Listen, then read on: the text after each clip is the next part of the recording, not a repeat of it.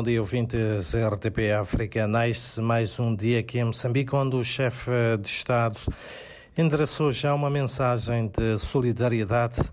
para com as vítimas do sismo que provocou acima de 2 mil mortos na Turquia e também na Síria. Em comunicado, Felipe News encoraja as autoridades a manterem-se empenhadas no resgate de pessoas que ainda possam continuar presas nos escombros e a comunidade internacional apela para prestar o devido apoio neste momento delicado para os povos turco e sírio. Enquanto isso, o autarca de Maputo, Anés Gomes, exige o combate à circulação de carrinhas de caixa aberta para o transporte de pessoas e encurtamento de rotas a 321 agentes da polícia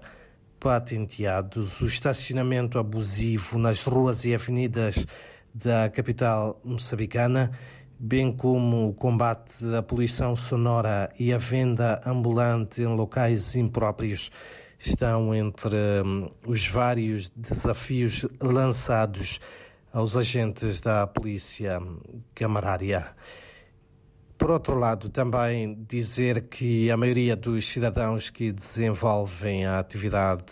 comercial no setor informal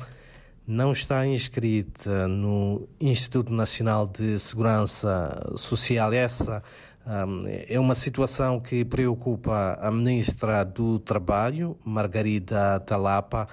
que apela à adesão de todos para salvaguardar o seu futuro em caso de doenças, mas também uh, de incapacidade de continuarem a desenvolver alguma uh, atividade, possam deste modo receber da Segurança Social o que um, descontaram ao longo dos anos. Também a sociedade deve unir-se para promover o diálogo e praticar amor ao próximo.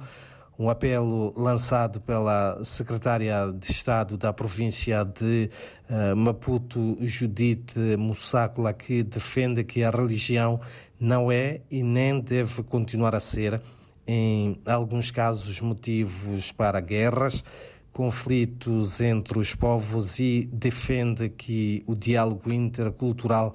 pode e deve contribuir para a resolução de vários uh, desafios uh, globais. Apelo esse lançado por ocasião um, da celebração do Dia Mundial da Religião e da Fraternidade Humana. E mesmo para terminar, lanço um olhar ao desporto, uh, onde o secretário de Estado uh, uh, Gilberto Mendes manifestou a sua insatisfação perante a forma como a Federação Moçambicana de Futebol está a gerir o diferendo com os atletas da Seleção Moçambicana de Futebol, os Mambas, que reivindicam o pagamento de prémios pela sua passagem aos quartos uh, de final do Campeonato Africano uh, da modalidade, um campeonato esse, o Chan interno, que decorreu um, na Argélia. Face às reivindicações, estão já suspensos por decisão da Federação Moçambicana de Futebol, cinco atletas entre um, e fazem também parte, faz também parte da lista o um, assistente do selecionador nacional uh, Chiquinho uh, Conde. São então estas algumas notas de destaque para este dia em que a temperatura máxima prevista aqui para a capital moçambicana é de acordo com o Instituto Nacional de Meteorologia de 31 graus.